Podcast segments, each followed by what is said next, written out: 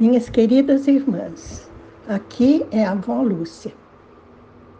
Ontem eu li uma meditação de Oswald Chambers tão linda, tocou tanto meu coração, que eu quero compartilhar com vocês. Vamos começar com uma pessoa, uma pergunta.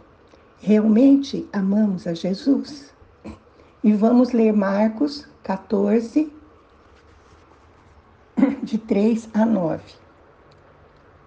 Estando Jesus em Betânia, reclinado à mesa na casa de um homem conhecido como Simão, o leproso, aproximou-se dele certa mulher com um frasco de alabastro contendo um perfume muito caro, feito de nardo puro. Ela quebrou o frasco e derramou o perfume sobre a cabeça de Jesus. Alguns dos presentes começaram a dizer uns aos outros, indignados: Por que este desperdício de perfume? Ele poderia ser vendido por 300 denários e o dinheiro dado aos pobres. E a repreendiam severamente. Deixem-na em paz, disse Jesus. Por que a estão perturbando? Ela praticou uma boa ação para comigo pois os pobres vocês sempre terão consigo e poderão ajudá-los sempre que o desejarem, mas a mim vocês nem sempre terão. Ela fez o que pôde, derramou perfume em meu corpo antecipadamente, preparando-o para o sepultamento. Eu lhes asseguro que onde quer que o Evangelho for anunciado, em todo o mundo, também o que ela fez será contado em sua memória. Senhor, esta é a tua palavra. Concede-nos a graça de compreender a profundidade do amor que é retratado aqui. Te pedimos em nome de Jesus. Amém. Vejam, minhas irmãzinhas, Jesus está comendo na casa de um conhecido dele, de repente entra uma mulher com um frasquinho de alabastro. Alabastro é uma substância parecida com o biscuit.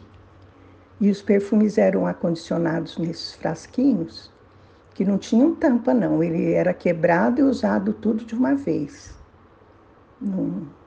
Aí o perfume se espalhava, né? E pronto. Não dava para usar várias vezes, como nós fazemos com os vidrinhos de perfume de hoje. Então, era um perfume caríssimo. que será que essa mulher pensou antes de chegar lá e fazer isso, hein? Deve ter pensado: o que, que eu tenho de mais precioso para mostrar meu amor a Jesus? Não é?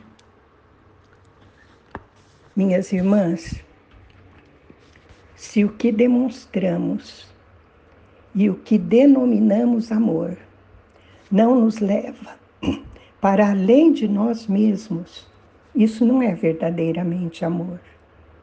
Se a nossa ideia de amor for de que ele é caracterizado pela prudência, sabedoria, sensibilidade, sensatez, e nunca é levado a extremos, perdemos seu verdadeiro significado.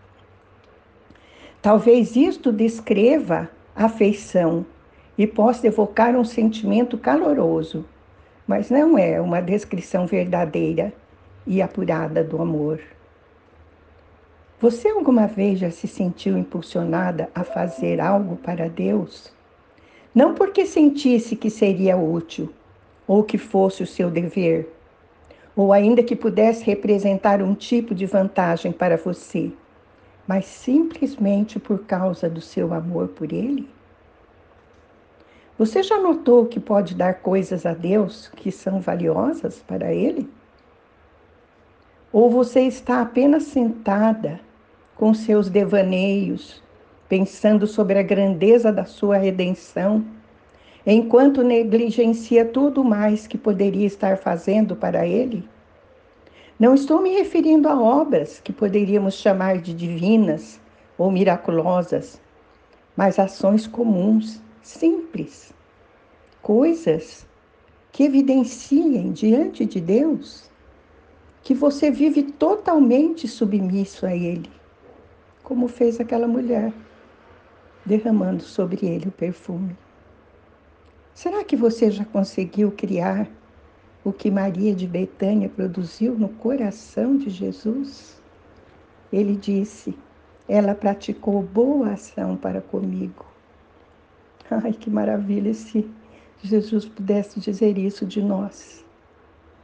Há ocasiões em que parece que Deus nos observa para ver se lhe daremos pequenas demonstrações de submissão, apenas para demonstrar como nosso amor por Ele é genuíno. Render-se a Deus é mais valioso do que a nossa própria santidade. A preocupação sobre a nossa santidade pessoal nos faz focar em nós mesmas e nos deixamos envolver por uma terrível ansiedade quanto ao modo de andar, falar e ver as coisas, tomadas pelo medo de ofendê-lo.